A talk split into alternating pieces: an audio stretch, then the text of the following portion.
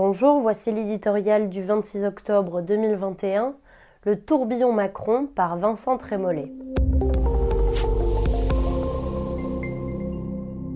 Dans la réserve inépuisable des indignations convenues, voici que l'on reproche à un président pas encore candidat d'utiliser sa fonction à des fins électorales.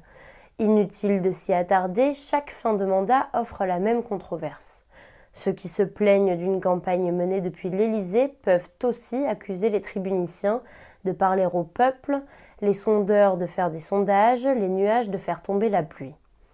Le président candidat bénéficie du décor et de la liturgie du pouvoir, c'est la règle.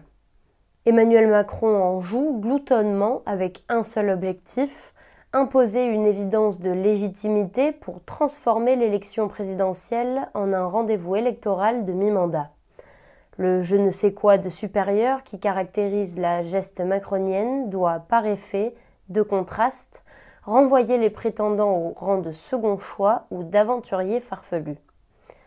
La compétence face à la gauche, la modernité face au LR, la vertu de prudence face à Zemmour ou Le Pen.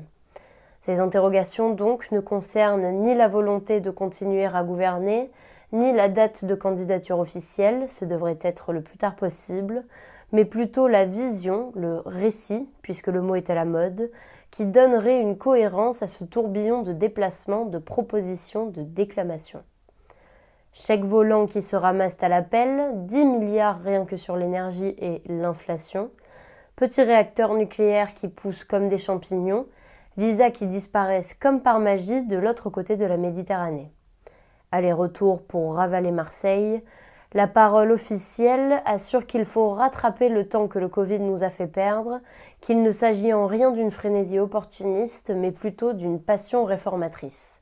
Qui peut y croire? Derrière l'esquisse d'un bilan, l'ombre d'un projet, ce qu'Emmanuel Macron propose avant tout, c'est lui-même. Omniprésent, omniprésident, omnicandidat.